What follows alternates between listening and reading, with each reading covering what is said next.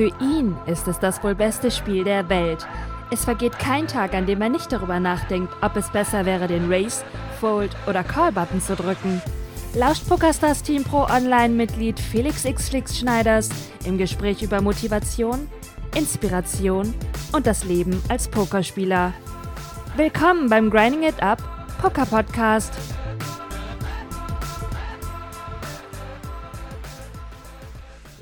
Einen wunderschönen guten Abend, liebe Pokerfreunde. Herzlich willkommen zu einer neuen Folge des Grind Poker Podcasts. Hier ist der Flix.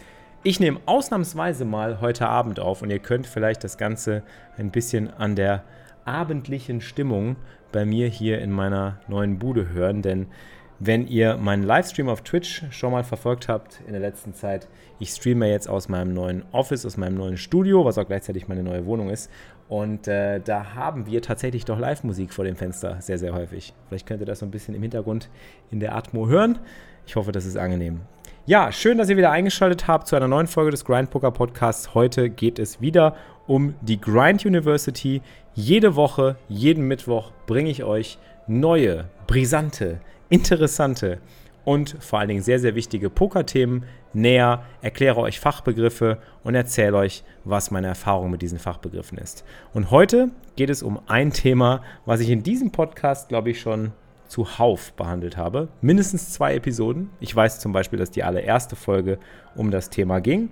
Und falls ihr die allererste Folge des Grand Poker Podcasts noch nicht gehört habt, holt das unbedingt nach. Das ist ein ganz, ganz wichtiger Content. Heute geht es auch nochmal um genau dieses Thema und zwar das, was einen wirklich erfolgreichen Pokerspieler langfristig ausmacht.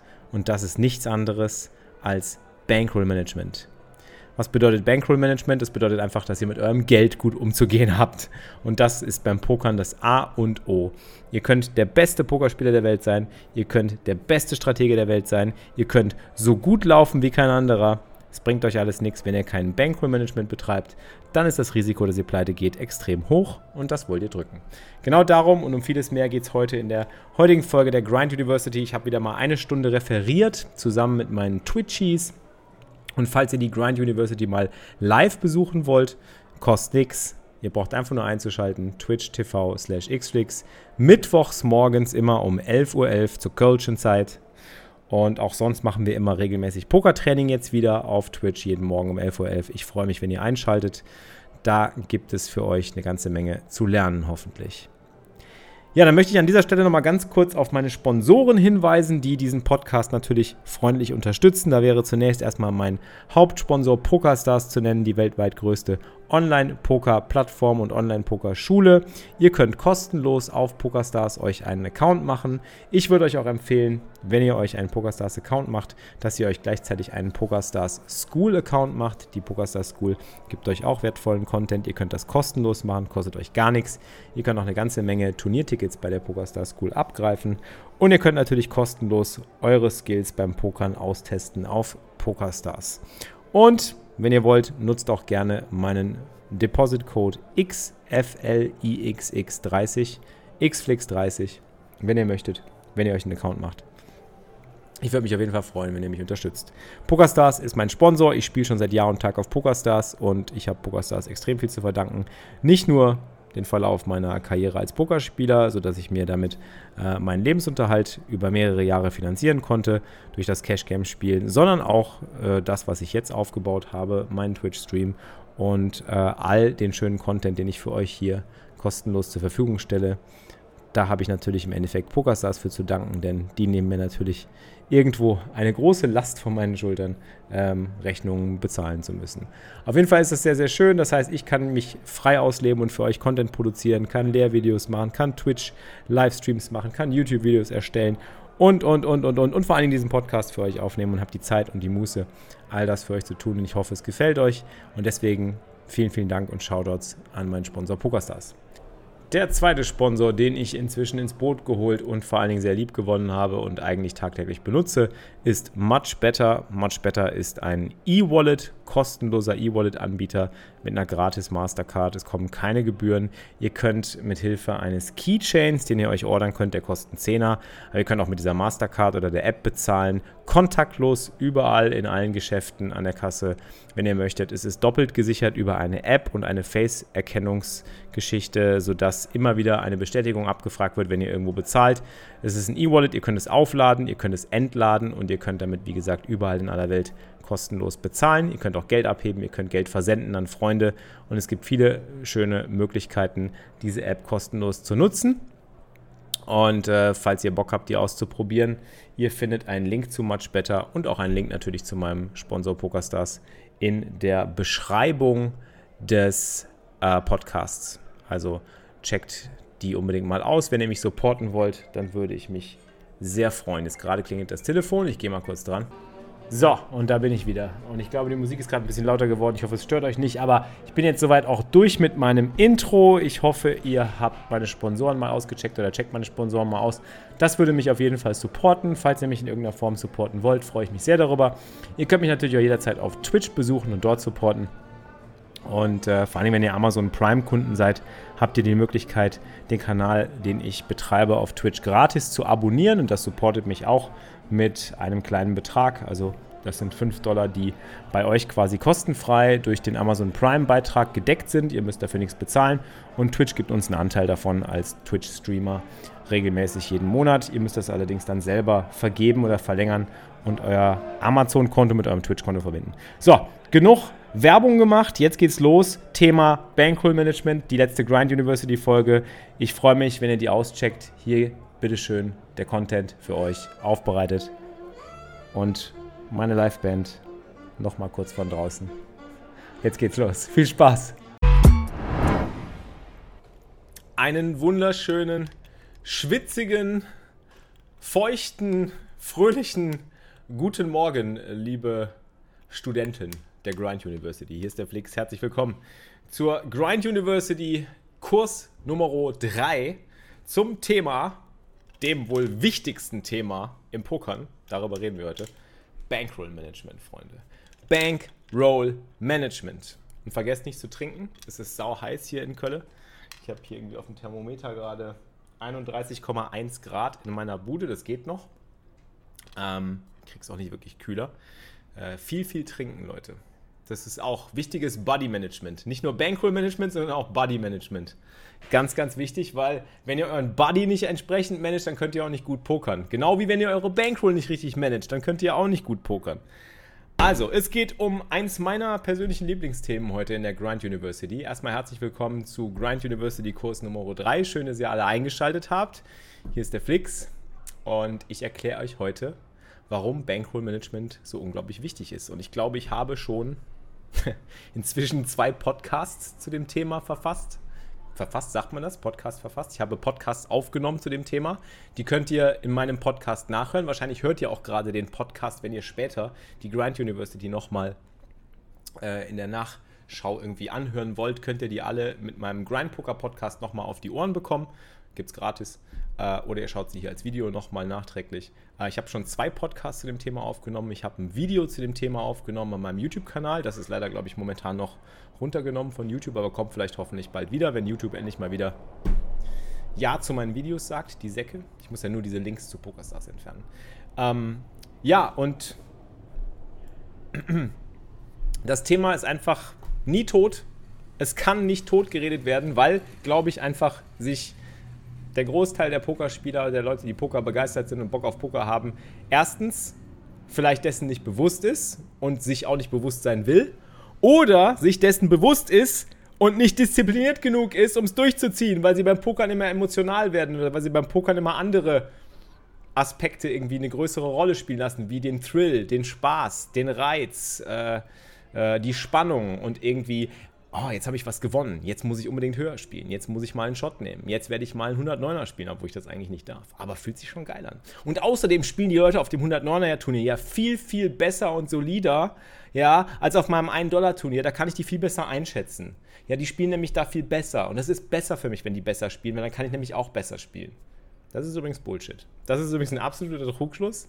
Falls ihr euch das sagt, dann macht euch direkt schon mal bewusst, dass ihr da absolut ähm, nicht richtig liegt. Denn wenn Leute besser spielen, habt ihr weniger Vorteil. Beim Pokern nennt man den Vorteil, das ist die sogenannte Edge. Wenn eure Gegner besser sind und eure Gegner bessere Entscheidungen treffen, habt ihr vielleicht etwas klarere, definiertere Situationen und Entscheidungen. Das heißt aber nicht, dass die profitabler sind. Im Gegenteil, die sind weniger profitabel, die Entscheidungen. Und ihr macht weniger Geld langfristig. Gegen bessere Spieler macht ihr beim Pokern immer weniger Kohle. Es ist einfach so. Und ihr habt dadurch, dass ihr weniger Kohle macht, viel mehr Varianz. Und was genau Varianz ist, das werde ich euch auch nochmal kurz erklären heute im Kurs. Das haben wir letzte Woche schon angerissen, das Thema. Das wird jetzt nochmal aufgegriffen, das zeige ich euch nochmal. Ähm, ja, auf jeden Fall schon mal den ersten Trugschluss aufgeklärt. Also kommt mir nicht mit der Scheiße wie, äh, ja, ich spiele lieber höhere Limits. Da spielen die Leute irgendwie besser und berechenbarer und da komme ich besser drauf klar. Bullshit. Du kommst nicht darauf klar, dass die Leute so bekloppt auf den kleinen Levels spielen und dass du dich da nicht dran anpassen kannst. Da brauchst du nämlich Disziplin für. Da brauchst du Strategie und Disziplin und wenn du das erstmal gemeistert hast, dann wirst du es vielleicht auch schaffen, später die höheren Levels mit etwas mehr Vorteil, mit etwas mehr Edge zu schlagen. So, genau. Das zu dem Thema. Zum nächsten Thema. Was ist überhaupt Bankroll Management? Was ist überhaupt dieses Bankroll? Ähm, bevor ich da jetzt irgendwie in äh, die Tiefe gehe, will ich mal ganz kurz ein paar Shoutouts hier im Chat geben.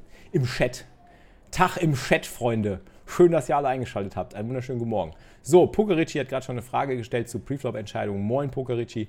Ähm, über deine Hand könnte ich auch ein komplettes Video aufnehmen, habe ich gerade schon gesagt. Also, du hast auch gefragt, das ist auch so eine geile Frage. So, Pokerici fragt so: ähm, Felix, äh, was mit 7-8 Suited UTG? Äh, kann, ich das, kann ich das open raisen und darf ich das gegen einen Re-Raise callen? So. It depends. Gibt tausend Sachen, von denen das abhängt. Ähm, Frontiers Man, moin, man hört dich, das ist sehr gut. Heikogen, Bigfield, FCB, Tach im Chat. Äh, Lenzebub am Start, Moje zusammen. Auch aus Köln, ne? Oder aus Kölner Umgebung. Niatan ist auch mal wieder am Start. Moin, Bier und Wodka. Too fat for McDonalds. ich muss auch mal wieder den Vegan TS essen. Ich habe richtig Bock. BVB Salvatore in der Haus. Moin, Tiebe. Moin, Zappel. Sniffy, Tag Oletschka, Tag Denilinho, Tag Tanika, Tag Katinka, Shoutouts. Wir waren gestern mit äh, Hansi und Katinka äh, im Kino in X-Men. Das war richtig nice. Ähm, der Film war echt gut. Der war, also es war ein solider X-Men-Film, kann ich nur empfehlen. Kann ich wirklich empfehlen. Grind, moin. Ähm, Speed, Tag im Chat, Choco, Sitting Hund, Red for the Chaos. Choco am Start. Mein lieber guter Mod hier. Mod-Support haben wir auch. Ähm, wen habe ich noch nicht begrüßt? Avra, good morning. Duderino, Montigno, auch schöne, schöne Grüße aus Köln nach Köln. Es sind so viele Kölner am Start, ne? Katinka aus Köln, Hansi aus Köln, äh, Monty aus Köln, Wahnsinn. Ähm, ohne Witz, wir müssen die äh, Grind Kino Night müssen wir echt noch größer machen, glaube ich. Da müssen noch mehr Leute dazukommen. Das war echt witzig. Sheila, also wer Bock hat, Montinho, ich hoffe, du bist das nächste Mal dabei. Ähm, Ilya Wolf war ja auch schon dabei. Sheila, Tag im Chat. Ähm, Bankroll-Management war doch, dass ich Geld für meine Miete nehme, einzahle, komplett verliere und dann mein Geld für Essen nehme und versuche, meine Miete wieder reinzukriegen. Richtig! Genau das! Das ist so Stefan Raab-Style so. Bankroll-Management war doch das, wo ich mein Geld für meine Miete nehme, einzahle, komplett verliere und dann mein Geld für Essen nehme, versuche, meine Miete wieder reinzukriegen. Richtig! Genau das ist Bankroll-Management. Du verballerst all deine Kohle, bis du pleite bist und dann freust du dich. Nimm doch Standardabweichung. Ne, wir nehmen erstmal Varianz. Ähm, Standardabweichung ist, glaube ich, hier jetzt nicht wirklich relevant. Ähm, BDC, what? Bitcoin? Nee, interessiert uns nicht. Tower, moin, Rocky, Rolfen Schafspelz, Grüße auch aus Köln. Bei mir sind es nur 29 Grad am Fenster. Okay, das geht. Auch noch ein Kölner am Start hier. Wahnsinn. Ich habe deinen Podcast weitergehört. Kannst du noch mal in einer ruhigen Sekunde erklären, was du mit äh, Verlieren lieben lernen meinst, Tower? Na klar. Verlieren lieben lernen heißt einfach, du sollst das Verlieren respektieren. Das heißt nicht, dass du es lieben sollst. Verlieren ist scheiße. Keiner verliert gerne. Ich hasse Verlieren auch. Wer hasst denn Verlieren nicht, bitte? Aber mit Verlieren lieben lernen heißt einfach, dass du es respektierst, dass du es als Teil des Spiels akzeptierst einfach. Darum geht's. So, Thomas Torben, Tag im Chat, Razor Phaser, moin in the house, Nightcaller, moin aus Flensburg, Tag im Chat. So, okay, fangen wir an. Was ist eigentlich überhaupt eine Bankroll? Habt ihr euch mal Gedanken darüber gemacht, was überhaupt eine Bankroll ist? Wer kann mir eigentlich eine Bankroll genau definieren? So, viele fragen mir, was ist denn eine Bankroll? So Bankroll ist das irgendwie so Kohle, ne? Ist das Kohle? Ja, Kohle. Wie sieht's aus? Wer kann mir sagen, was ist genau eine Bankroll? Wer kann eine Bankroll genau definieren? Ich muss noch mal was trinken. Es ist so kalt. Es ist so kalt, so warm. es ist so kalt. Hm.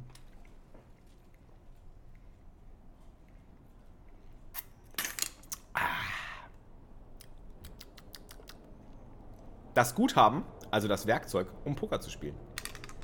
Finde ich eine ganz gute Beschreibung für eine Bankroll. Das Guthaben. Kontostand. Das ist wieder eine sehr, sehr unspezifische Beschreibung. Und genau da liegt nämlich das Problem. Da werde ich jetzt auch drauf eingehen. Habe ich gerade noch einen Instagram-Post zu abgefasst. da kommt wieder der Kölner in mir durch. Habe ich eine, eine Instagram-Post zu abgefasst. Ähm, genau. Kapital. Kapital klingt besser. Ich finde Kapital ganz gut. Äh, Bankroll, Geld, was verzockt werden kann und dich nicht finanziell einschränkt.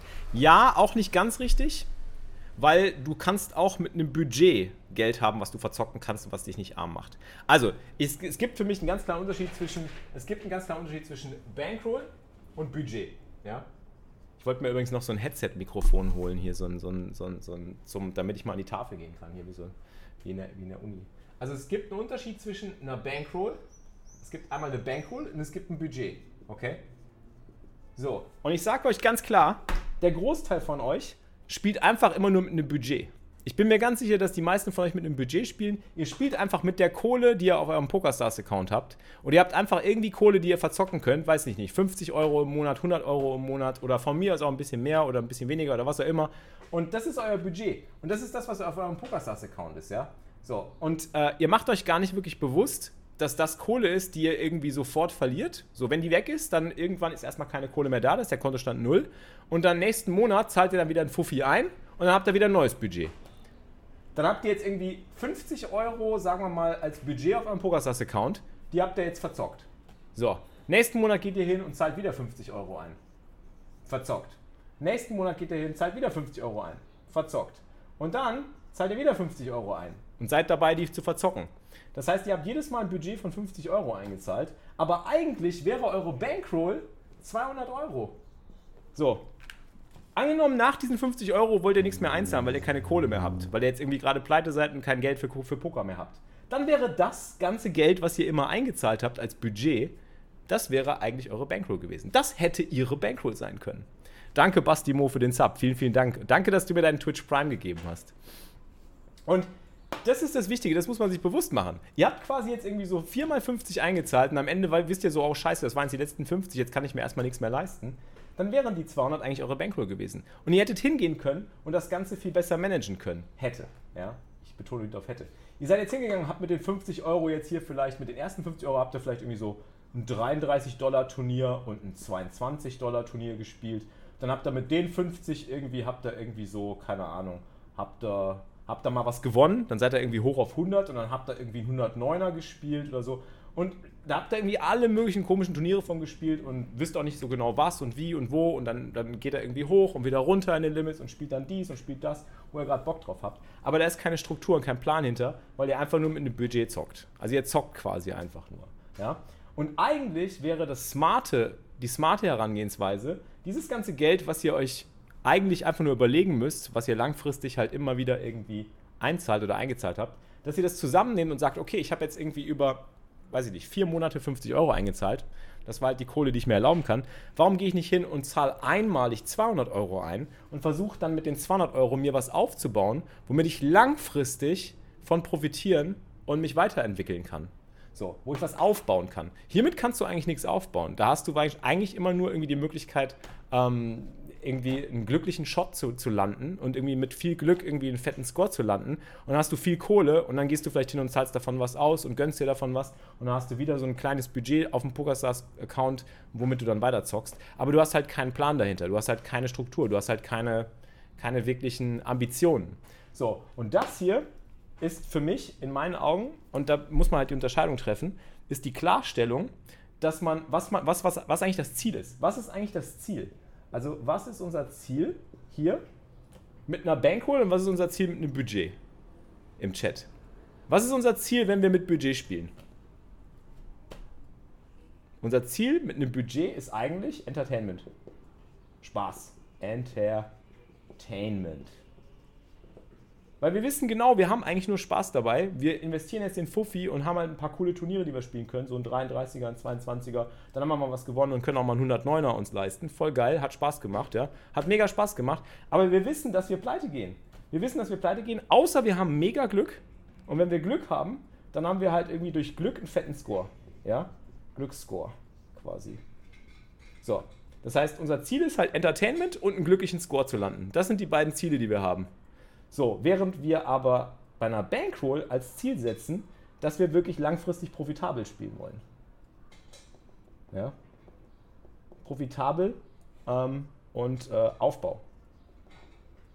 Also ihr wollt langfristig etwas aufbauen und ihr wollt es profitabel gestalten. Ihr wollt so gestalten, dass dadurch halt wirklich auch langfristig was bei rumkommt, mit dem man arbeiten kann. Und da muss man sich halt überlegen, was ist so die Zielsetzung. Das ist völlig okay. So, das ist jetzt nicht so, dass ich jetzt sage, so, hey, das ist scheiße. So, das sollte man nicht machen. Im Gegenteil, Poker ist halt ein, ein Gesellschaftsspiel, ein Spaßspiel. Aber man sollte sich halt bewusst machen, so, was ist mein monatliches Budget? Das ist dann genau dasselbe Budget, was ich irgendwie hätte, wenn ich irgendwie, keine Ahnung, Party machen gehe oder saufen gehe oder, oder ins Kino gehe oder, keine Ahnung, wenn ich irgendwie 50 Euro im Monat für Kino und für, für Ausgehen irgendwie ausgebe, dann kann ich natürlich auch 50 Euro für, fürs Pokern ausgeben. Warum denn nicht, wenn ich dann Spaß dabei habe? Aber entsprechend ist es halt einfach so, dass ich mir dann überlegen muss, okay, das ist halt mein Entertainment, das ist halt was, was ich mir gönne. Ich kann jetzt nicht erwarten, dass ich damit was aufbauen kann. Im Gegenteil. Wenn man dann irgendwie hingeht und enttäuscht ist und irgendwie sich sagt, ja toll, an, bei anderen funktioniert das aber, dass die sich eine Bankroll aufbauen und bei anderen klappt das aber, dass die langfristig gewinnen. Du wirst nicht langfristig profitabel spielen können, wenn du mit einem Budget spielst. Das wird nicht funktionieren. Irgendwann ist das Risiko, dass du pleite gehst, viel zu hoch und irgendwann wird das eintreten. Also die Wahrscheinlichkeit wird immer höher, je kleiner dein Budget wird. So. Ähm, bei einer Bankroll ist das anders. Bei einer Bankroll bist du derjenige, der das Risiko, pleite zu gehen, immer weiter drückt und minimieren will und darüber eben dann langfristig profitabel arbeiten möchte. Also das sind die beiden, die beiden Dinge, die man unterscheiden muss. Und ähm, deswegen finde ich es so wichtig, dass man sich halt vorher überlegt, was möchte man eigentlich beim Pokern? Möchte man mit einer Bankroll oder möchte man mit einem Budget arbeiten? Und warum spielt man Poker? Ja. So, das war jetzt der erste Teil. Dann wische ich mal gerade die. Kann mal jemand hier Tafeldienst machen, bitte? Ich brauche mal jemanden für einen Tafeldienst. Wer kann mal vorbeikommen gerade und hier irgendwie so. Ich, ich bräuchte so einen Tafeljungen. Könnte nicht jemand hier aus der, aus der Klasse hier mal. So, okay. Das war Teil 1. Da gehe ich ganz kurz mal auf eure Fragen oder Kommentare ein. Was habt ihr da geschrieben? Was habt ihr da geschrieben? Ich gehe mal ganz kurz hier durch. Das ging ja gut los hier. Ihr seid ja schon voll am Spammen. Äh, auf den 1000-Dollar-Turnieren gehen die Open Races immer durch, deswegen ab sofort nur noch diese spielen. Richtig, ja. Move up to where they respect your races. Okay, das war das. Ähm, so. Tulerino fand meine Aussage lustig, zu dem, dass die Leute auf den höheren Limits besser spielen. Bankroll ist Geld, das hatten wir auch schon. Ähm, genau, also man muss da wirklich ganz klar unterscheiden. Ähm, so, und habe da noch geschrieben. Hey Felix, bei mir ist das so, ich spiele immer sehr gut Poker, aber abends ist es so, dass ich alles, was ich mir erspielt habe, wieder verzocke. Soll ich mit dem Pokern aufhören? Das ist das ist dir überlassen. Ich kann dir das nicht beantworten. Also, wenn du da, wenn das dir keinen Spaß macht und wenn du, das ist ja genau das Ding. Du, das hört sich so an, als ob du wirklich genau immer mit einem Budget zockst. Du gehst nicht mit Banco-Management dran, du baust dir was auf, du nimmst das Budget und vervielfachst das vielleicht. Am Ende gehst du aber abends hin und verzockst das. Das heißt, du spielst wahrscheinlich viel zu hoch, du spielst Games, die nicht für dich geeignet sind, oder du spielst mit einem schlechten Mindset und machst viele, viele Fehler. Das sind die beiden Möglichkeiten. So, in beiden Fällen musst du dir überlegen, warum spielst du Poker.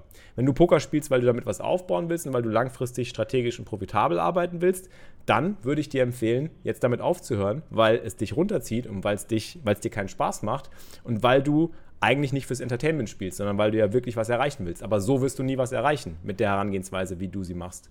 Wenn du dir aber sagst, okay, das ist nur mein Spaß und mein Vergnügen und mir macht das halt so lange noch Spaß und auch wenn ich mir meine Kohle dann verzocke, ist es mein gutes Recht und das ist halt Kohle, die ich nicht zum Leben brauche und das ist alles völlig okay und du hast Spaß dabei, sprich nichts dagegen. Da musst du halt überlegen, was ist dein Ziel? Was ist deine Ambition? Findest du, dass Poker Spaß macht, wenn man nur auf Ertrag spielt? Ich finde alle Sachen also für mich persönlich, ich kann nur für mich persönlich sprechen, aber für mich persönlich ist es so, ich will, wenn ich Sachen mache, will ich sie richtig machen und ich will irgendwie Erfolg haben. Und irgendwie geht es doch jedem so. Wenn du irgendwie ein Hobby hast, wenn du Tennis spielst oder Golf spielst, willst du doch auch das Loch treffen. Willst du doch auch irgendwie den Ball treffen. Willst du auch irgendwie mal jemanden ausspielen. Willst du auch mal ein Match gewinnen. So, klar, es gibt auch Leute, die sind völlig zufrieden damit, dass sie einfach mal ein paar Bälle schlagen oder irgendwie mal den, den, den Golfschläger schwingen oder auf dem Golffeld sind und irgendwie äh, da abhängen oder so. Aber eigentlich sind alle auch, die mal zu mir kommen und irgendwie auch Coaching bei mir mal genommen haben oder so, sind immer so diejenigen Leute, die halt irgendwie hobbymäßig spielen, aber eigentlich schon tief im Inneren so dieses Gefühl haben, ich will schon, dass das irgendwie klappt und dass ich da profitabel bin. Irgendwie dieser Wunsch ist ja eigentlich immer, immer unterschwellig da. Man muss ja gucken, wie stark der, der Wunsch oder wie stark der Drang ist. Bevor ich dir angefangen habe zu folgen, gehörte ich definitiv zum rechten Baum der Tafel. Ja, Budget, ne? Jetzt habe ich noch eine Frage zu Bankroll Budget. Wenn ich zum Beispiel eine Bankroll von 200 Euro habe, aber dann sage ich nehme 10 Euro für Satellites, sind dann die 10 Euro wieder Budget? Ja, ja. Du nimmst aber quasi einen Shot. Darauf werden wir aber später noch eingehen. Das habe ich auch vorbereitet. Ich habe da schon mal was vorbereitet zu dem Thema. Werde ich euch gleich noch erklären. Ähm, so. Weiter. Ich glaube, der Wunsch ist bei allen da, sonst wärt ihr auch nicht hier. Richtig, genau so sieht's aus. Ich meine, ihr seht es ja bei mir. Ich arbeite mit Bankroll-Management sehr, sehr konservativ. Ich werde euch gleich auch nochmal mein Bankroll-Management als Beispiel erklären oder vorstellen, damit ihr mal so einen Vergleich habt, wie krass konservativ ich mit meinem Bankroll-Management bin und ich auch schon immer war. So, was ist überhaupt Bankroll-Management? Was ist überhaupt dieses Bankroll-Management und kann man das essen? Ja, was ist diese Bankroll-Management? So, ich habe ja gerade schon erklärt, um beim Pokern langfristig profitabel zu sein, muss man in eine Situation, und das haben wir letzte Woche schon besprochen, immer und immer wieder investieren können. Wenn du eine Situation hast, bei der du einen Vorteil siehst, angenommen, du hast Queens, das Beispiel von letzter Woche, ja? Könnt ihr euch erinnern? Wir haben Queens, der Gegner hat Ass König. Wir haben 56%, also Ass König Offsuit. 56% Gewinnwahrscheinlichkeit, der Gegner hat 44% Gewinnwahrscheinlichkeit. Das ist für uns eine profitable Situation, wenn wir all unser Geld investieren, wenn wir wissen, dass der Gegner Ass König hat und wir Pocket Queens haben. Aber wir haben auch nur einen 6%igen Vorteil. Wir haben also nur eine kleine Edge. 6%, ja, wir sind 6% vorne. Das heißt, im Endeffekt haben wir, kommt dem das schon einem Münzwurf immer gleich, den wir hier betreiben, mit einem leichten Vorteil für uns. So, und um hier aus dieser Situation wenn wir jedes Mal, sagen wir mal, 1 Euro investieren in diesen Münzwurf oder in diesen vermeintlichen Münzwurf, wo wir mit Queens gegen Ass König laufen, wenn wir 1 Euro investieren, müssen wir einen ganz schön langen Atem haben und dieses Spielchen ganz schön lange betreiben, damit wir irgendwann einen Plus verbuchen. Ja?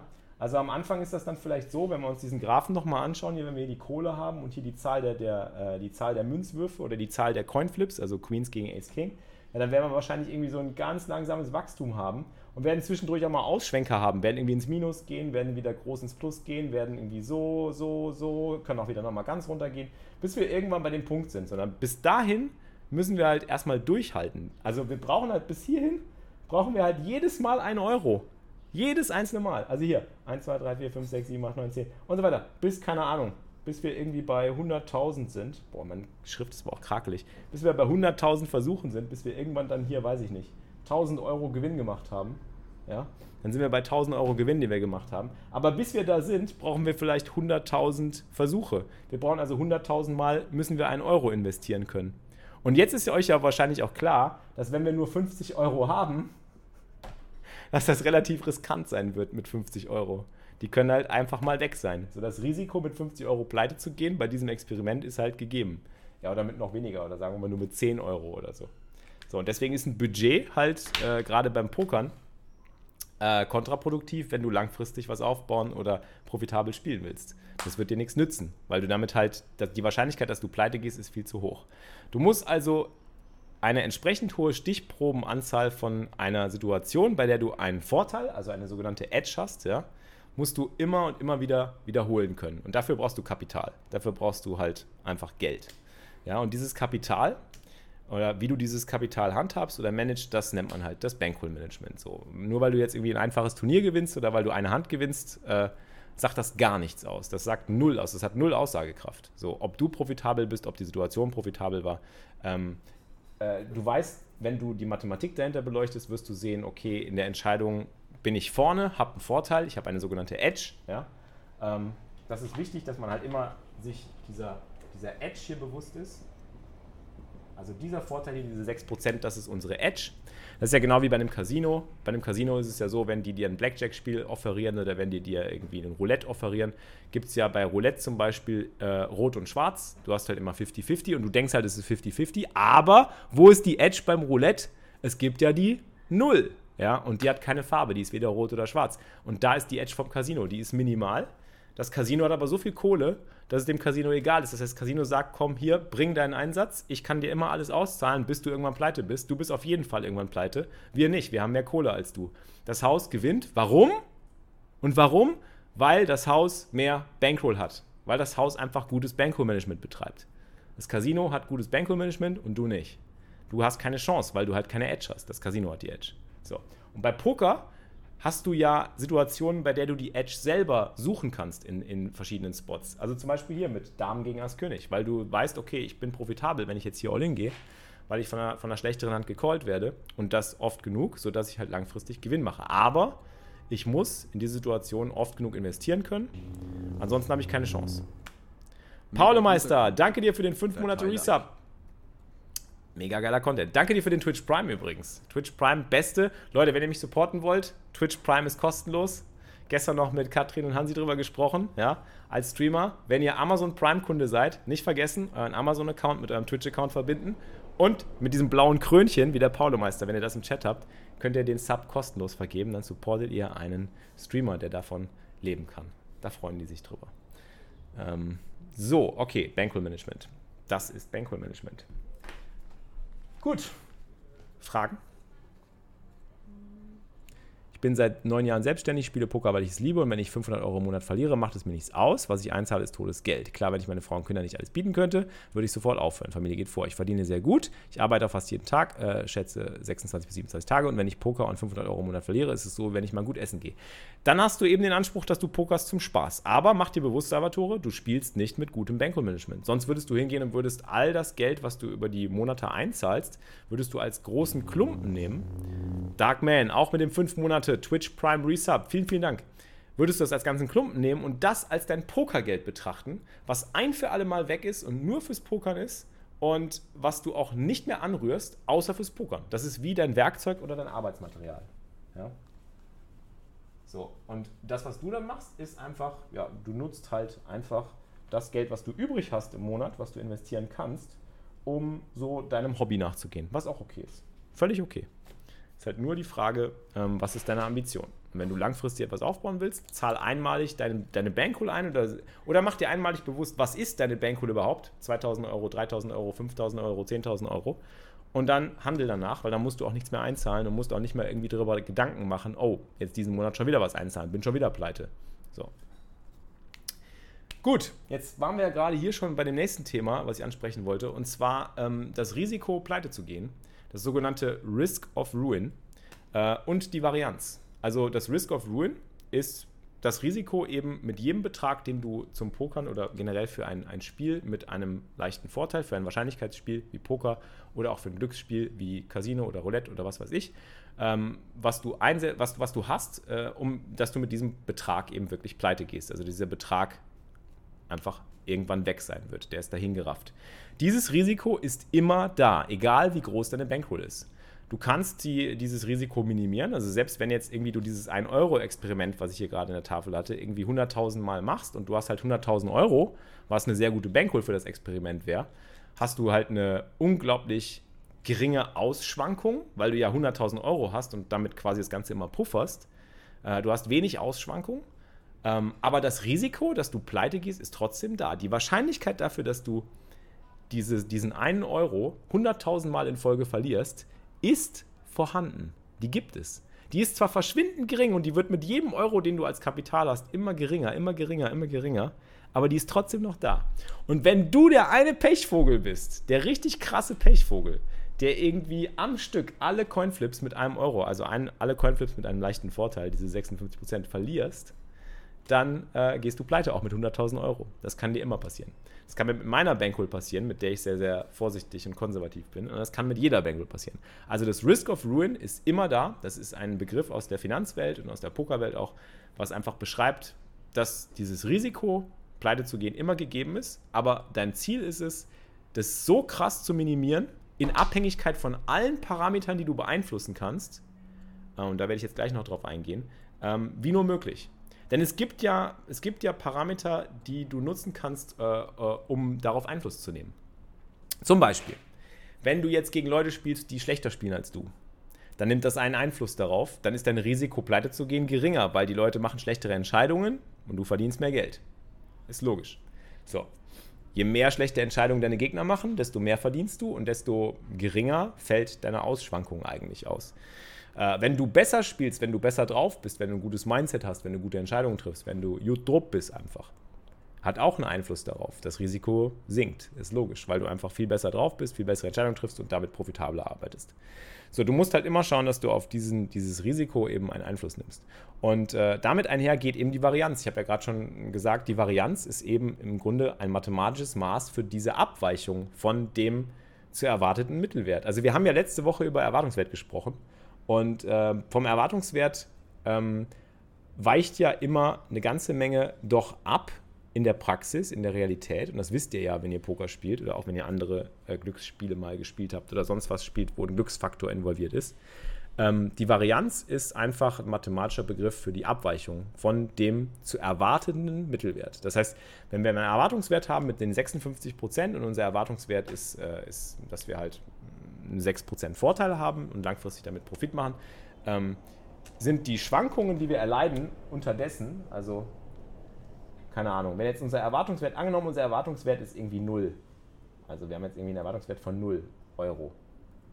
Das ist ein Coinflip, ein Münzwurf, 50-50. Wir nehmen eine Münze, ja, Kopf oder Zahl, Kopf oder Zahl, ist ja 50-50, 50 Prozent, 50 Prozent. Ja, das hatten wir letzte Woche schon. Dann ist der Erwartungswert ja eigentlich 0, keiner verdient was. Also wenn Kopf kommt, bekomme ich einen Euro, wenn Zahl kommt, gibst du mir einen Euro, äh, wenn, wenn Kopf kommt, gebe ich dir einen Euro, wenn Zahl kommt, bekomme ich einen Euro da ist ja der Erwartungswert 0. Haben wir ja letzte Woche bei dem Kurs über Erwartungswert schon äh, festgestellt. Wer den nicht gesehen hat, unbedingt nachholen an dieser Stelle. Ja, sonst wisst ihr nicht, wovon ich jetzt gerade rede. Ich werde das jetzt nicht nochmal vorrechnen. Ja, der Erwartungswert ist 0, aber nur langfristig. Und unterwegs kann es sein, dass manche Leute irgendwie hier so, so kleine Ausschwanker haben, so manchmal ein bisschen Plus machen, manchmal ein bisschen Minus machen, aber am Ende eben bei 0 ankommen. So, und dann gibt es andere Kurven, die irgendwie so verlaufen, wo der irgendwie ganz viel Plus macht und dann aber auch bei Null ankommt. Und da gibt es wieder eine andere Kurve, wo einer irgendwie unterwegs ganz viel Minus macht, aber auch am Ziel ankommt. Das heißt, viele Wege führen, führen zum Erwartungswert. Aber all das hier, das hier und das hier und das hier, das ist Varianz. Das sind die Schwankungen. Ja? Das sind die Schwankungen um den eigentlichen Erwartungswert. Weil es kann halt sein, dass du irgendwie mit diesem Experiment trotzdem einfach mal, weiß ich nicht mal, 50 Mal eine Folge gewinnst. Die Wahrscheinlichkeit ist gering, aber die ist da. Und dann hast du 50 Euro plus gemacht auf einmal dann bist du hier bei 50 Euro und hast 50 Euro plus gemacht. Oder hier ist einer bei minus 50 Euro. Ja? Und daran seht ihr, wie wichtig es ist, eine Bankroll zu haben, weil wenn ihr nur ein Budget habt, sind die 50 halt rucki weg, obwohl der Erwartungswert 0 ist. Obwohl der Erwartungswert bei 0 ist ja, und eigentlich nichts passieren sollte, habt ihr trotzdem 50 Euro verloren. Oder 50 Euro gewonnen. Ja? Und das ist Varianz. So, das ist, was die Varianz beschreibt. Und deswegen ist es so wichtig, mit einer Bankroll zu arbeiten, weil du willst halt diese Varianz bekämpfen. Ja? Du willst diese Varianz einfach drücken und bekämpfen und das kannst du nur, wenn du das Risiko, pleite zu gehen, minimierst. Kann ich euch noch mal ein paar Beispiele zu sagen? Äh, Risk of Ruin, also das Risiko, pleite zu gehen. Risk of Ruin. Bei einem Münzwurf ist zum Beispiel, bei einem einfachen Münzwurf ist das Risiko, pleite zu gehen, wenn du alles Geld auf einen Münzwurf setzt. Was ist, der, was ist das Risiko, pleite zu gehen? So, alles auf einen Münzwurf, 50 Prozent. Logisch. In 50 Prozent der Fälle verlierst du alles. So, wenn du jetzt aber, sagen wir mal, fünfmal eine Münze werfen kannst, wie ist das Risiko, pleite zu gehen dann?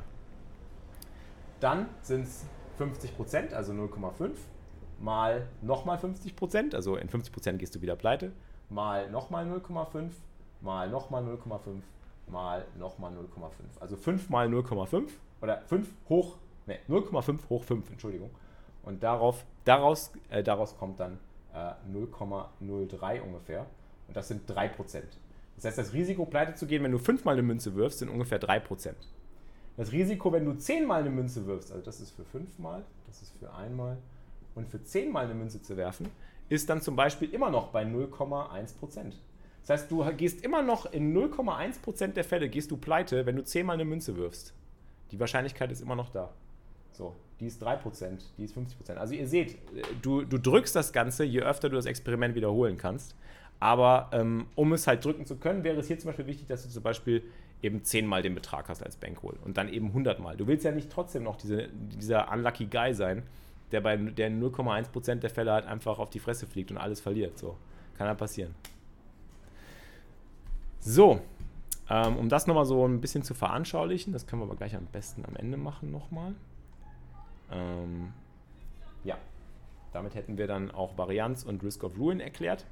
Äh, wenn ihr jetzt Fragen habt, Fragen in den Chat. Ansonsten cleare ich mal die Tafel und gehe zum nächsten Punkt. Denn das, was euch wirklich interessiert, ist nämlich, wie viel Kohle brauche ich denn jetzt eigentlich zum Pokern genau, Felix?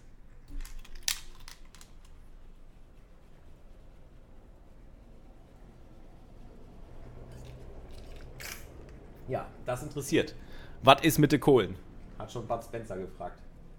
Ich habe was von einer Million Dollar gehört. Ich habe auch eine Million. Was ist mit den Kohlen? Eigentlich müssen wir mal wieder das, das, ähm, das YouTube-Video verlinken. Ja, das interessiert. Wann ist Pause? Ist zu warm. Keine Pause hier. Gibt keine Pause. Tag aus der Mittagspause. Mein Freund Björn Wodka hat einen EV von unter Null leider. Dann ist sein bestes Banco-Management ein Bein. Ja, ich glaube, wenn er einen EV von unter Null hat, dann sollte er einmal versuchen und danach nie wieder. One and done. So. Was ist nur mit den Kohlen?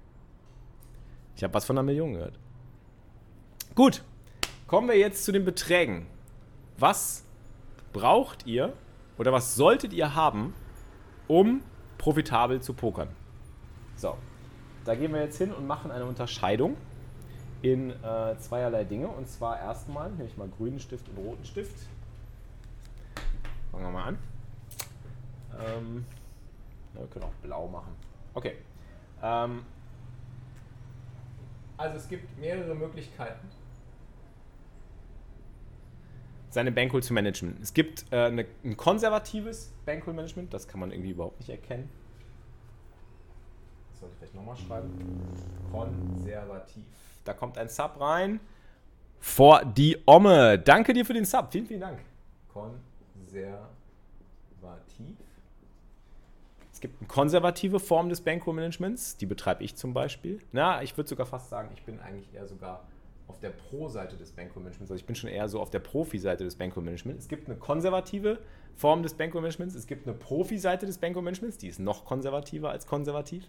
Und dann gibt es noch eine aggressive. Und die sollte man vielleicht irgendwie in eine andere Farbe unterteilen. Also Pro ist blau und aggressiv. Machen wir mal Agro. Also es gibt, eine, es gibt eine konservative Form des Banko-Managements, es gibt eine Profi-Form des Banko-Managements und es gibt eine aggressive Variante, das, die Bankroll zu managen. Und äh, so würde ich das unterscheiden.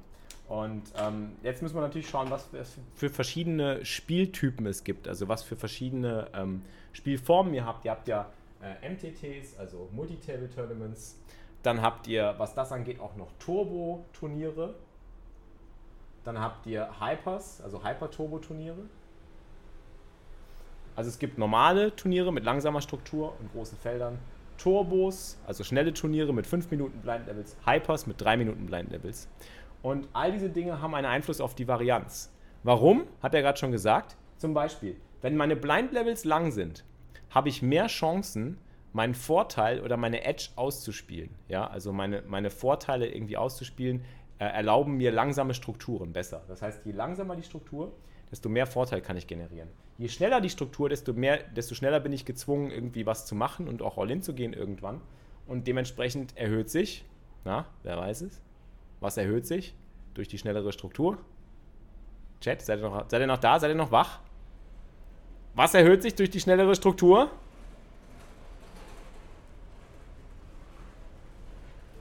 Ich höre nichts. Die Varianz. Genau, der Choco.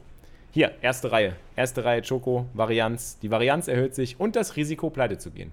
Also das Risk of Ruin und die Varianz erhöhen sich. Bei Hypers noch umso mehr, weil die Blindstruktur noch schneller ist. So, das ist bei, bei, bei äh, Turnieren der Form. Dann haben wir Sit and Goes. So, was auch wichtig ist, bei Turnieren ist es ja so, dass ihr viele, viele Spieler hier habt. Ihr habt ja tausende von Spielern teilweise in großen Turnieren. Je mehr Spieler, desto geringer mein Vorteil gegenüber diesen anderen Spielern, weil jeder andere Spieler, der teilnimmt, hat ja auch eine gewisse Chance, das Turnier zu gewinnen. Also reduziert sich meine Chance, das Turnier zu gewinnen und dementsprechend Na, erhöht sich meine Varianz oder erhöht sich mein Risiko, pleite zu gehen. Das gleiche gilt dann wieder für Turbos und für Hypers. Wenn die Felder da größer sind, je größer die Felder, je schneller die Blinds, je besser die Gegner, desto höher die Varianz und desto, desto größer das Risiko, pleite zu gehen, das Risk of Ruin. Das sind die Punkte. Bei einem Sit and Go ist das anders. Bei einem Sit and Go spielt ja eine limitierte Anzahl von Spielern mit. Bei Sit and Goes spielen zum Beispiel nur 9 Mann, 45 Mann, 90 Mann mit. Das ist maximal eine Maximalzahl. Heißt also weniger Leute, überschaubarere Struktur und dementsprechend auch etwas geringere Varianz. Ja. Dann haben wir Spinning Goes.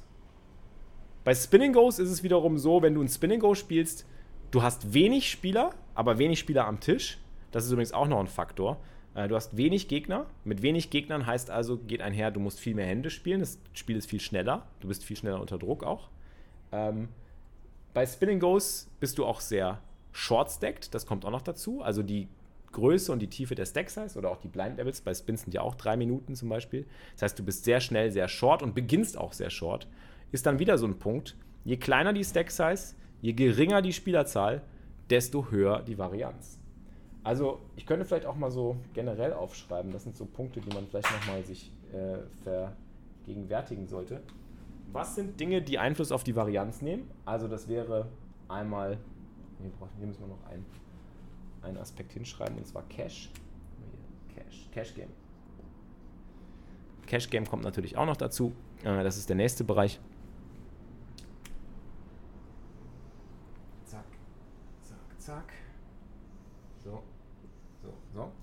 Also wenn wir jetzt mal überlegen, wie die einzelnen Formate aufgeteilt sind, was sind Punkte, die auf äh, die Varianz und das Risiko pleite zu gehen einen Einfluss nehmen? Das sind fünf Dinge.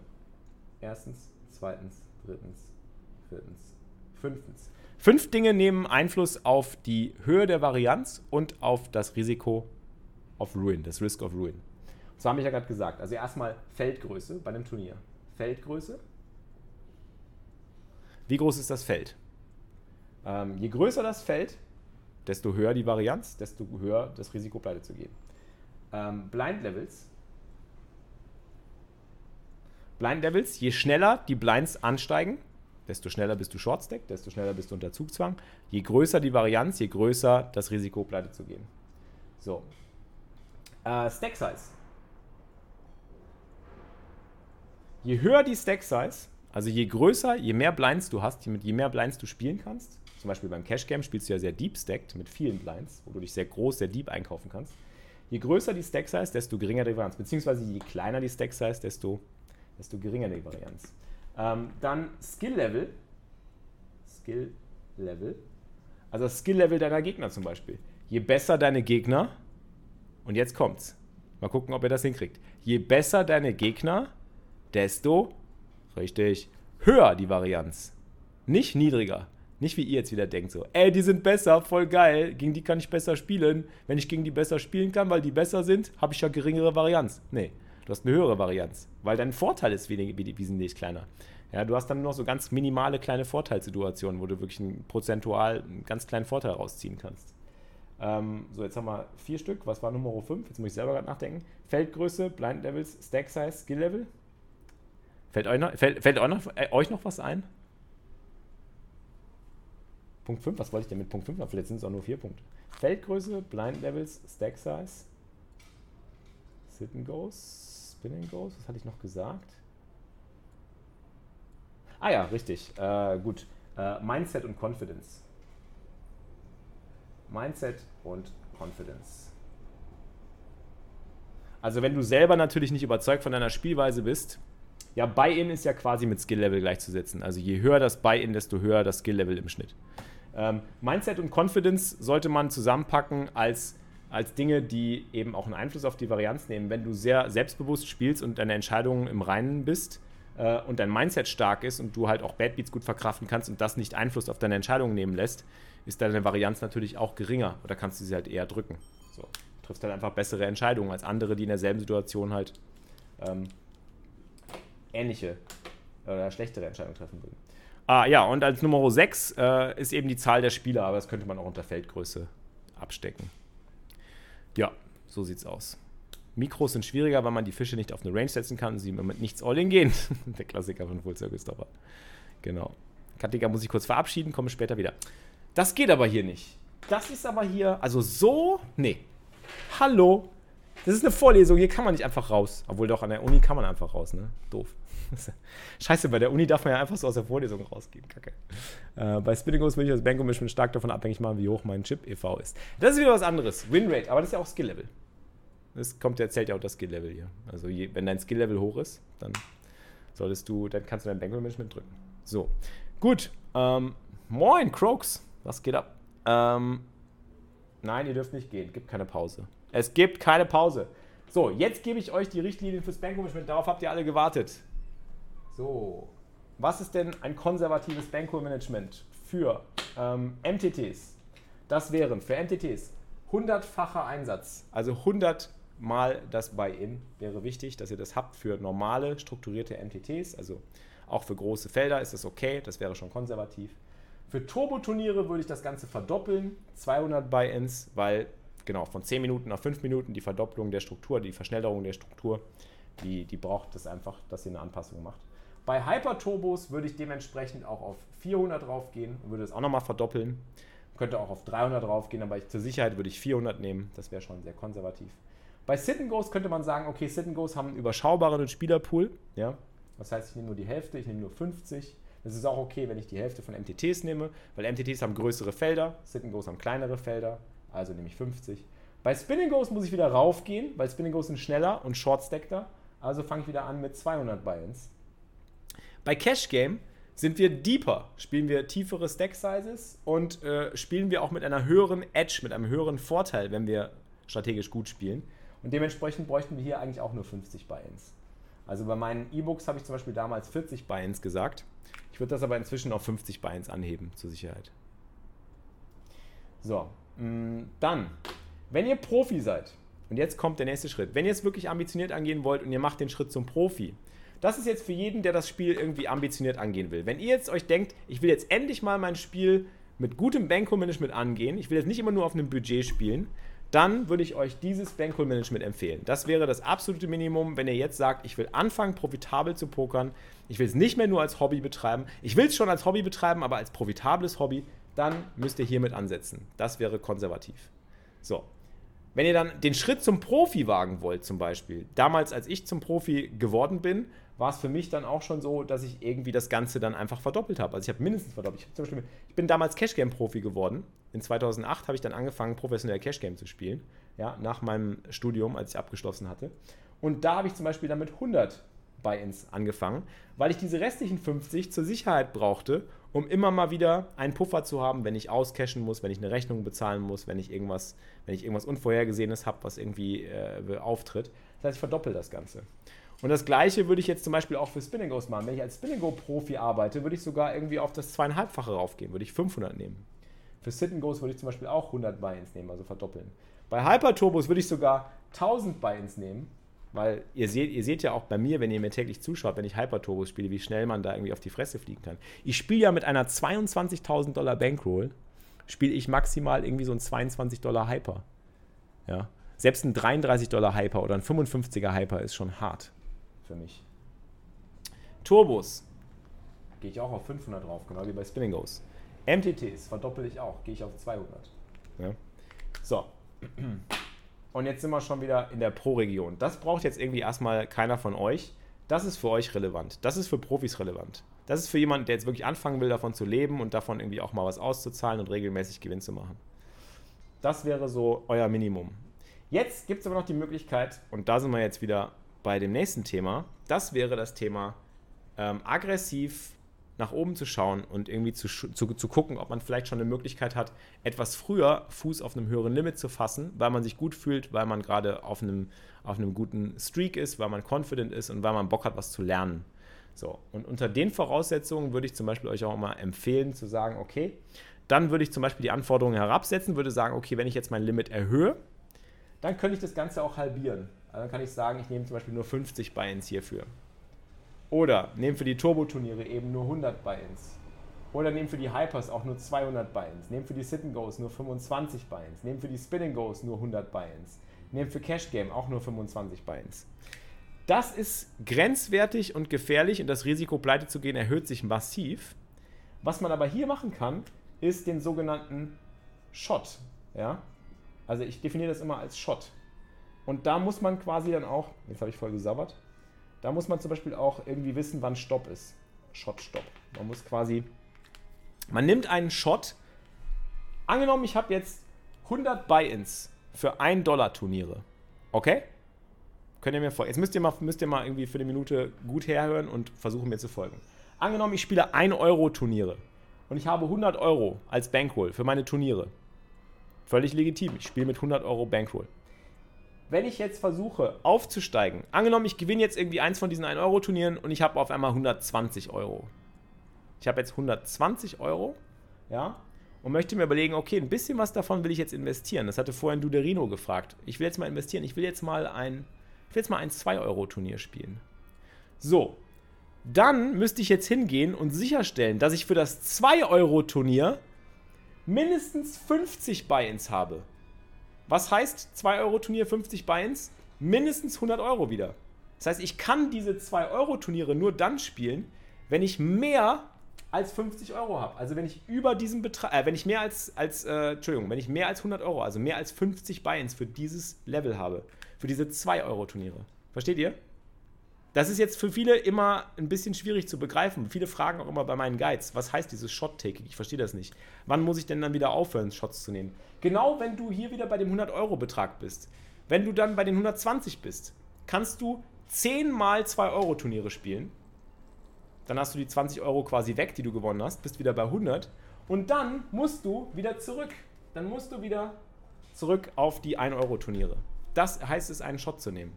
Deswegen darfst du die Buy-in-Anzahl auf die Hälfte reduzieren und darfst quasi sagen, okay, ich gehe jetzt mit 50 Euro, mit 50 Buy-ins ran, aber sobald ich nur noch die 100 Buy-ins für meine 1-Euro-Turniere habe, gehe ich wieder runter und muss den Stopp davor setzen. Okay? Ist das angekommen? Ich glaube, das ist der Punkt, bei dem ich immer wieder Fragen kriege und immer so, ich verstehe das mit dem Shot-Taking immer noch nicht. Oder nehmen wir mal ein Cash-Game-Beispiel. Ich habe 100 Euro. Ne, Entschuldigung. Ich habe 200 Euro. Das sind 50 mal. Ähm, Entschuldigung, das sind. Äh, ja, 200 Euro sind schon zu wenig. Wir brauchen 250 Euro, ne? 250 Euro. Ich habe 250 Euro. So, und ich spiele NL5, also 2 Cent, 5 Cent. Ein Buy-in beträgt also 5 Euro. Ja? Ich habe also 50 mal 5 Euro. Bedeutet, ich habe 250 Euro. Das ist meine Bankroll. Und dann gewinne ich irgendwie. Ich bin jetzt bei 300 Euro. Jetzt überlege ich mir, ich hätte jetzt Bock, mal NL10 zu spielen. Okay? Ich will jetzt mal NL10 versuchen. Ich habe ja 300 Euro. Ich gehe jetzt hin und sage, bei NL10 brauche ich mindestens 250 Euro, um da spielen zu können. Ich brauche also mehr als 250 Euro, um auf NL10 meine ersten Gehversuche zu machen.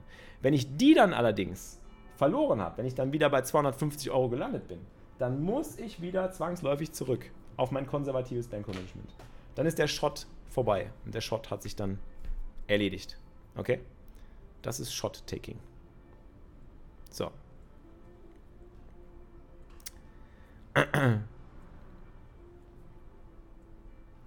Ja, man kann, ähm, was Klotix sagt, man kann auch das durchschnittliche Buy-In betrachten. Also man kann sagen, im Durchschnitt spiele ich zum Beispiel jetzt sieben 1-Euro-Turniere und drei 2-Euro-Turniere und muss dann einfach nur im Durchschnitt wieder auf mein durchschnittliches Bein kommen. Das ist aber gefährlich, weil dann kann man eben teilweise auch sagen, ich könnte jetzt auch mal ein 10-Euro-Turnier spielen, mit meinem Durchschnittsbein komme ich dann trotzdem wieder auf denselben Betrag. Das ist aber dann Selbstbetrug. Also ich würde wirklich euch nur empfehlen, wenn ihr Shots nehmt, immer nur auf das nächsthöhere Level zu gehen oder eben auf ein Level zu gehen, wo ihr sagt, wenn ich das investiert habe, einmalig, bin ich sofort wieder zurück. Ja, bin ich sofort wieder zurück auf dem Anfangslevel. Gut, so, damit hättet ihr schon mal zumindest eure Ansätze für die verschiedenen Formate, habt ihr jetzt alle Vorgaben. Das wäre das absolute Minimum, dass ihr nicht mehr mit einem Budget spielt, sondern mit einer richtigen Bankroll. Und ähm, das wären dann so die Möglichkeiten, die ihr habt, irgendwie zu springen zwischen den, zwischen den beiden Dingen, zwischen Profi, zwischen aggressiv einfach mal einen Shot nehmen und so weiter.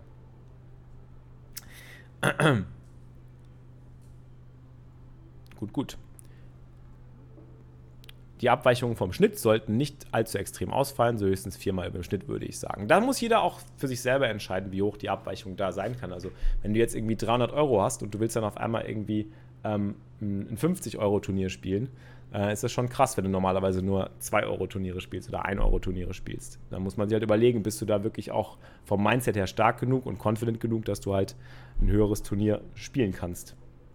Und auch nicht böse bist, wenn du die 50 Euro dann verlierst und dann wieder zurück auf deine 1-Euro-Turniere oder 2-Euro-Turniere musst.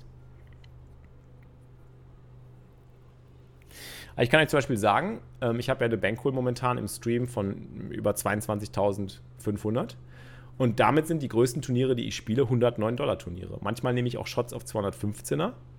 Ähm, dafür habe ich dann hier quasi das aggressive Management, ja, weil ich dann für, für 215er halt genau über 50 Buy-ins habe. Äh, aber ich bin eigentlich maximal bei den 109ern.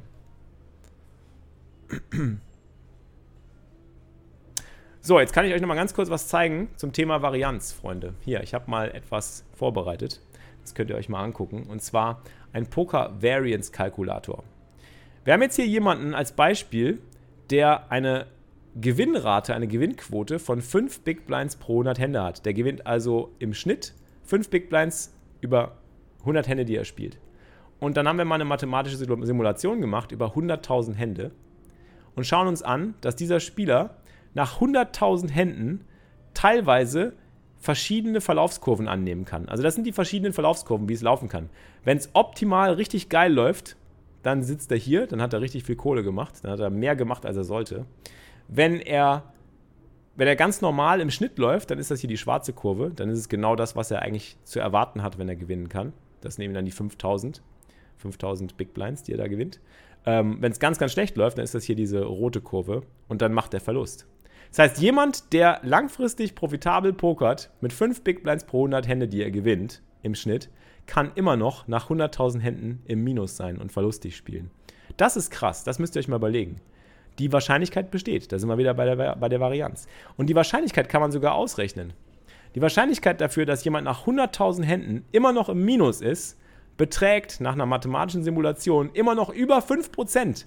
Der hat also ein Risk of Ruin von 5%, obwohl er gewinnender Spieler ist.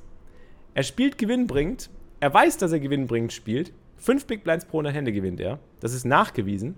Und trotzdem hat er eine 5,6%ige Wahrscheinlichkeit, dass er pleite geht. Oder dass er halt im Minus ist. Nicht pleite geht, aber dass er halt im Minus ist. Und das ist krass. Das ist krass. Sowas kann man halt mathematisch dann mal simulieren und einfach, das ist jetzt egal, ihr müsst das nicht unbedingt verstehen, ihr müsst jetzt nicht irgendwie hingehen und irgendwelche äh, Parameter da total äh, überbewerten und sagen, ja, das muss man so einstellen, das muss man so einstellen. Und genau das ist jetzt auch das Ding. Woher weiß man, dass man 5 Backblinds pro 100 Hände Das weißt du nie genau, das ist klar. Aber es geht einfach nur darum, um das Bewusstsein darum, dass du trotz der Tatsache, dass du Gewinner bist, immer noch im Minus landen kannst und dass die Varianz dich halt dahin raffen kann und dass du auch ein Risiko hast, pleite zu gehen. Muss man sich halt immer bewusst machen. Das ist eigentlich mehr. Ähm, kannst du es auch mal mit dem Turnierkalkulator und Field Size machen, Shuffle. Ah, wo gibt's den denn? Den müsste ich mir auch mal angucken. Das führt aber jetzt zu weit. Anyways, ich habe noch einen letzten Abschnitt vorbereitet, äh, zu dem ich noch was sagen wollte. Und zwar geht es da um Komfortzone und Lernbereitschaft. Äh, und die Frage, welches Bankroll-Management ist für mich denn eigentlich das Optimale? Also zum Beispiel, wenn euer eure Ambition ist oder eure, eure, ja, eure Zielsetzung ist, dass ihr Poker zum Spaß spielt ähm, und aber gerne schon profitabel spielen wollt, dann könnt ihr quasi, dann fangt ihr mit dem konservativen Banko-Management, solltet ihr anfangen, aber könnt natürlich auch das Aggressive benutzen. Und das Aggressive einfach benutzen, um eurem Spaßfaktor halt maximal, äh, um euren Spaßfaktor maximal auszuleben. Das ist völlig okay. So, wenn ihr aber jetzt wirklich sagt, meine Ambition ist hier, mit Blick auf hier, dann solltet ihr euch in diesen beiden Sphären bewegen. Und das solltet ihr abhängig davon machen, ähm, wie gut ihr euch selber einschätzt, also wie stark und erfahren ihr euch einschätzt. Zum Beispiel, wenn ihr euch noch nicht so erfahren einschätzt und wenn ihr denkt, ihr habt noch viele Schwachstellen und viele Schwachpunkte und ihr seid noch nicht so confident, dann solltet ihr vielleicht auch hier die Zahl der Buy-ins noch etwas heraufsetzen. Dann solltet ihr vielleicht nochmal erhöhen. Balu, danke dir für den 9 Monate Resub. Wir haben den Twitch-Baby. Dankeschön für den Support, Mann. Der ist unterwegs zur Schlucht. Balu, vielen, vielen Dank für deinen Twitch Prime. Ähm, wenn eure Gegner auch sehr stark sind, zum Beispiel, äh, wenn ihr merkt, das Feld wird stärker und die Gegner werden stärker, solltet ihr die Buy-ins auch erhöhen. Dann solltet ihr euch nicht einfach strikt daran halten, sondern solltet mehr Buy-ins veranschlagen. Ähm, oder wenn euer, euer Mindset zum, Wenn euer Mindset gerade etwas leidet oder ihr etwas irgendwie tiltig drauf seid oder irgendwie schlecht drauf seid und ihr merkt irgendwie so, ah, momentan ist irgendwie nicht so, ich spiele nicht so mein A-Game und ich bin nicht so 100% dabei und wenn ich poker, habe ich schon Bock zu pokern, aber dann, dann will ich halt vielleicht ähm, dann, dann weiß ich, dass ich nicht immer alles gebe. Wenn eure, euer Mindset angeschlagen ist, dann würde ich auch die Zahl der Buy-ins erhöhen. Dann würde ich halt etwas kleiner spielen vielleicht. Würde ich vielleicht auch im Limit manchmal absteigen. Und das müsst ihr auch überlegen. Auf- und Abstieg auch abhängig davon zu machen, ja, wie groß eure Gewinnquote aktuell ist in den Spielen, die ihr so spielt. Also wie confident ihr da seid, wie sicher und selbstbewusst ihr seid, dass ihr dieses Spiel schlagt. Ähm, und ob es dann Sinn macht, schon aufzusteigen. Denn wenn ihr dann aufsteigt, macht euch bewusst, das wird die Varianz wieder erhöhen. Und ihr müsst dann erstmal schauen, dass ihr euch da irgendwie auf dem höheren Limit akklimatisiert. Also wäre es wichtig, dass eure Confidence groß ist und dass eure Ambition groß ist und dass ihr bereit seid zu lernen und dass, wenn ihr irgendwie auf dem höheren Limit zum Beispiel auch Einbußen habt oder verliert oder auf die Fresse bekommt, dass ihr auch zu jeder Zeit bereit seid, wieder abzusteigen und dazu auch die Demut habt und auch die notwendige, das notwendige Mindset zu sagen, okay, ich gestehe mir ein, ich bin noch nicht so weit, habe ich zum Beispiel bei den 215ern und auch 109ern teilweise immer wieder gemacht. Ich bin dann rauf und immer wieder runter. Ich, ich schlage die 109er noch nicht, ich gehe wieder runter. Bis ich dann wieder so weit bin, dass ich sage, okay, jetzt investiere ich mal wieder und bin bereit, halt auch was dazu zu lernen, weil ich das dann einfach als Investment in meine Zukunft sehe, als Investment in meine Ziele und Ambitionen, weil ich ja langfristig dazulernen will, mich auf dem Limit akklimatisieren will, lernen will, wie ich die besseren Gegner schlage und so weiter. Und ähm, dementsprechend das dann einfach als Lehrgeld betrachte, was ich investiere. Auch wenn ich nicht irgendwie äh, weiß, wenn ich, wenn ich nicht irgendwie eine Aussicht darauf habe, dass ich so einen 109er schippe. Ja. Also Mindset ist da auch ganz wichtig. Eure Confidence, euer Mindset. So, jetzt beantworte ich kurz Fragen. Wenn ich jetzt bei 1000 Dollar spiele mit NL10 auf das nächste Level NL25, muss ich bis 2500 auf NL10 spielen? Nein, nein, nein, nein. Bei Cash hast du 50 Buy-ins. Für NL10 brauchst du quasi 500 Dollar. Du kannst, wenn du NL25 spielen willst, musst du mit mindestens 1250 Dollar dran gehen. Das sind 50 mal 25 Dollar Buy-in, Mausilong. Du kannst dann aber schon vorher hochgehen, also zwischen 500 und 1250 könntest du theoretisch schon hochgehen. Aber das ist dann, wäre dann die aggressive Variante. Äh, wann schlägt man ein Level deiner Meinung nach? Denn theoretisch ist das ja der Fall, wenn du ein AOI von 5% hast. Na, ob du ein Level schlägst, weißt du eh nie genau. Ich denke, es ist wichtig, da einfach nur nicht zu sehr auf die Statistik zu achten, weil die Statistik kann immer täuschen. Wie, wir haben ja gerade gesehen, nach 100.000 Händen kannst du immer noch im Minus sein. Dann weißt du nicht, ob du gewinnbringender Spieler bist, obwohl du 5 Big Blinds pro 100 eigentlich effektiv gewinnst. Ähm, eigentlich weißt du es wirklich erst, wenn du in der Unendlichkeit dich bewegst, wenn du über, wenn du Millionen, Milliarden Infinite Hands gespielt hast, dann weißt du, ob du Winning Player bist oder ob du ein Level schlägst. Wissen tust du es nie. Weil du kannst ja nach 100.000 Händen, nach 100.000 Turnieren immer noch im Minus sein. Und du musst dir halt einfach nur überlegen, wie confident bist du denn? Das ist viel wichtiger. Also viel wichtiger ist, wie confident bist du, dass du merkst, deine Bankroll wächst im Schnitt mehr, als dass sie fällt oder dass sie gleich bleibt. Das ist eher ein Indikator dafür, ob du ein Level schlägst. Oder einfach sehr gut sein. Mit 10 Big Blinds pro 100 ist der Varianzrechner dann schon im Plus, ja. Wollte nur fragen, ob ihr Satellites behandelt habt. Da wird nämlich oft ziemlich krass außerhalb der Menko gespielt. Bei Satellites ist auch nochmal ein guter Punkt, gut, dass du es ansprichst, äh, Xylit. Satellites müsst ihr behandeln wie das Zielturnier. Wenn ihr also ein 20 Dollar Satellite spielt für ein 200 Dollar Turnier, investiert ihr nicht 20 Dollar. Ihr investiert 200, weil ihr müsst das Zielturnier spielen. Es sei denn, ihr könnt dieses Geld, was ihr bei dem Satellite gewinnt, auch anderweitig für Turniere nutzen. Also nicht nur für 200 Dollar Turniere, sondern auch für alle möglichen Turniere und das aufteilen. Aber wenn ihr Satellites spielt, müsst ihr euch gewiss sein, wenn ihr das Zielturnier spielen müsst oder das Zielturnier spielt, investiert ihr bei einem Satellite den Betrag, den das Zielturnier kostet und nicht das Satellite. Also müsst ihr dieses Bankroll Management entsprechend der ähm, größeren, der Zielturniere eben richten. Wenn ihr 100 Dollar Turniere, wenn ihr für 100 Dollar Turniere ein Satellite spielt und es kostet 10 Dollar und ihr normalerweise eine Bankroll von 1000 Dollar habt und ihr die spielen dürft, ist das nicht möglich. Ihr müsst eigentlich 10.000 Dollar haben für die 100 Dollar Turniere, die ihr dann spielt.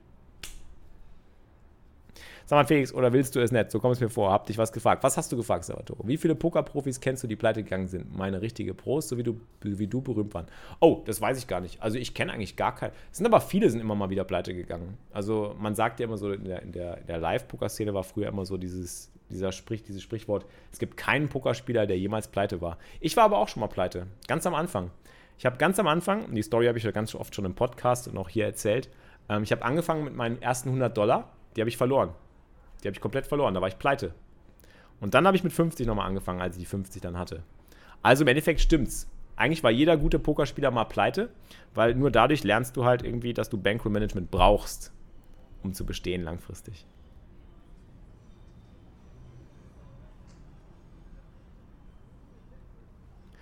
Wann sollte man circa das Level wechseln oder nach wie vielen Spielen? Genau das habe ich ja gerade versucht zu beantworten.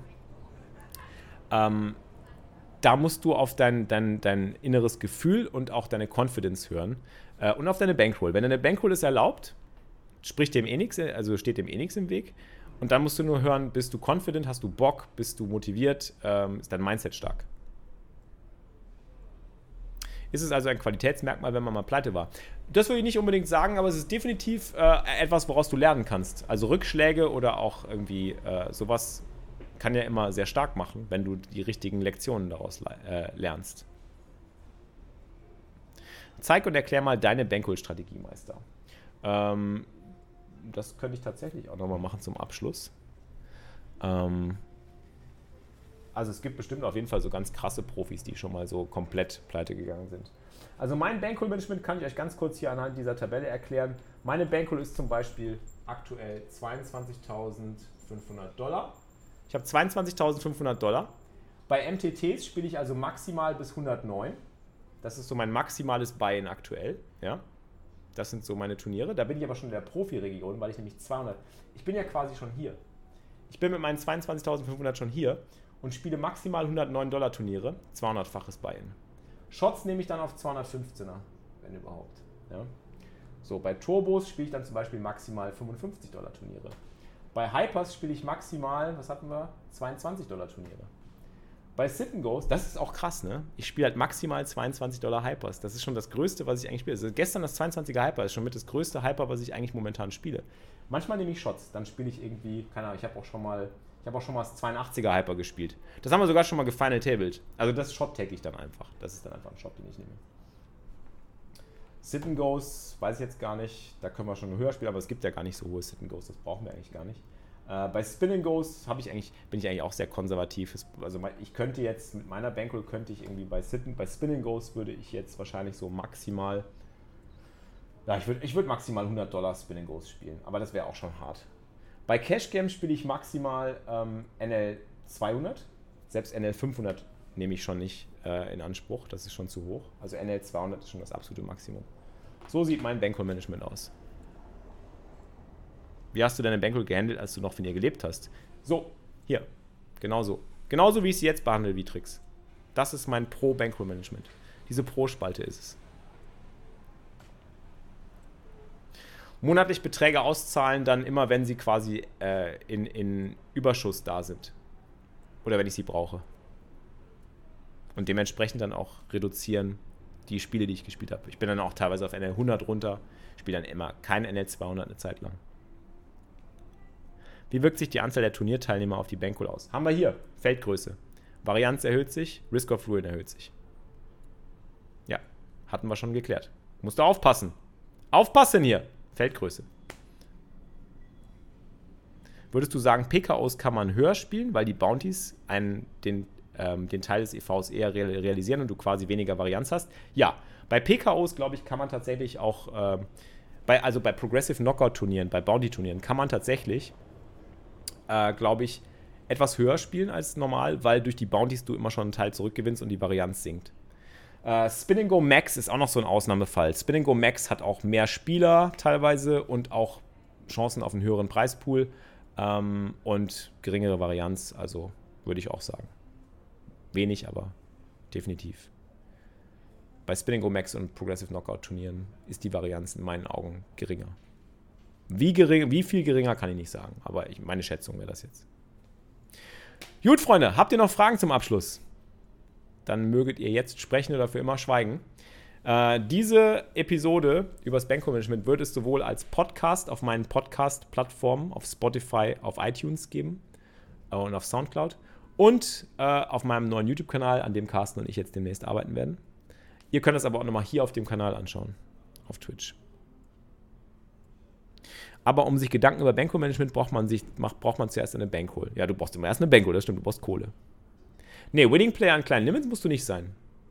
Du musst einfach nur erstmal eine Bankroll haben und überlegen, was du brauchst. Das ist das Wichtige. Was wird das nächste Thema? Gute Frage, muss ich mir überlegen. Mal gucken. Vielleicht Open Raisin.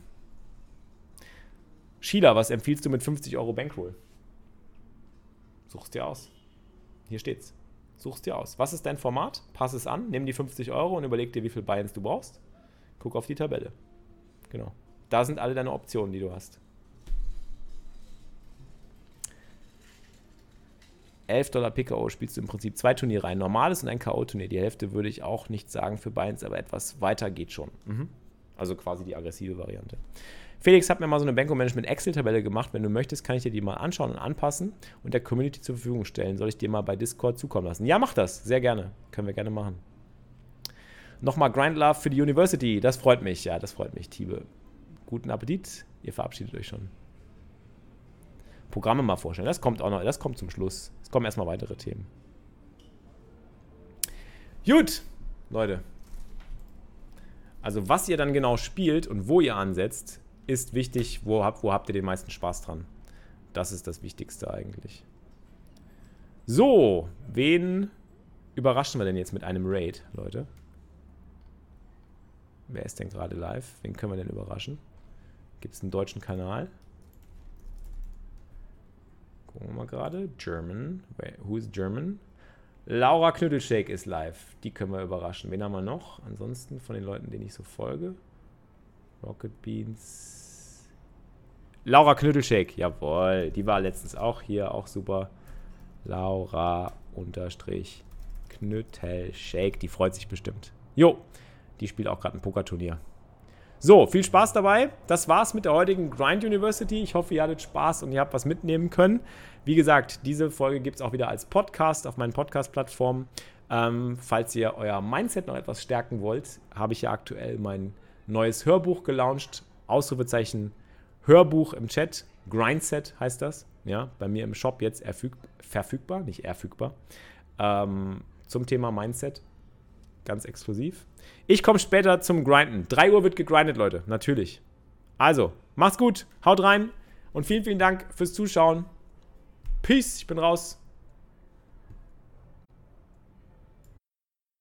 Ganz raus bin ich dann doch noch nicht, Freunde, bevor ich euch nicht noch ganz kurz auf mein neues Hörbuch hingewiesen habe. Ich weiß, es gibt jetzt viel Werbung, am Anfang Sponsoren, am Ende ein bisschen Werbung für mich selber, aber der Kölsche Junge muss auch sehen, dass er von irgendwas lebt, ne? Nee, abgesehen davon habe ich dieses Hörbuch wirklich aus voller Überzeugung und vor allen Dingen aus ganzem Herzen für euch aufgenommen. Das Hörbuch heißt Grindset. Es geht, wie soll es auch anders sein, um eins meiner wichtigsten Themen, mit denen ich mich beschäftige, und das ist das Mindset. Wie ich mein Mindset über 13 Jahre Poker gestärkt habe, was für Methodiken ich entwickelt habe, gegen Tilt, gegen ein schlechtes Mindset beim Pokern und wie ich euch helfen kann mit 90 Minuten geballtem Content, Input, Ideen und vor allen Dingen Techniken, um euer Mindset ebenfalls fürs Pokern fit und stark zu machen. Ich würde mich freuen, wenn ihr das auscheckt. Das Grindset kostet 4,99 Euro, ist erhältlich bei mir im Shop und wenn ihr Bock habt, zieht es euch. Ich würde mich sehr freuen, wenn ihr es supportet. Wenn ihr es habt und wenn ihr es schon gehört habt, würde ich mich vor allen Dingen aber auch über Feedback freuen.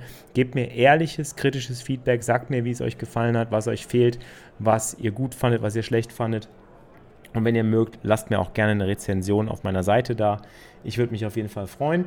Und ansonsten wünsche ich euch jetzt erstmal einen guten Grind, einen guten Wochenstart, ein gutes Wochenende, wo auch immer, wann auch immer ihr diesen Podcast gerade hört, ob unterwegs, auf dem Fahrrad, im Auto, im Flugzeug oder ob ihr mit dem Hund raus seid. Wir sehen uns spätestens mal im Livestream oder hören uns bei der nächsten Podcast-Folge. Macht's gut, euer Flix. Das war's für dieses Mal, liebe Pokerfreunde. Ihr habt immer noch nicht genug? Mehr Poker-Content mit Felix bekommt ihr täglich um 15 Uhr live auf grindingitup.tv. Bis zum nächsten Mal beim Grinding It Up Poker Podcast.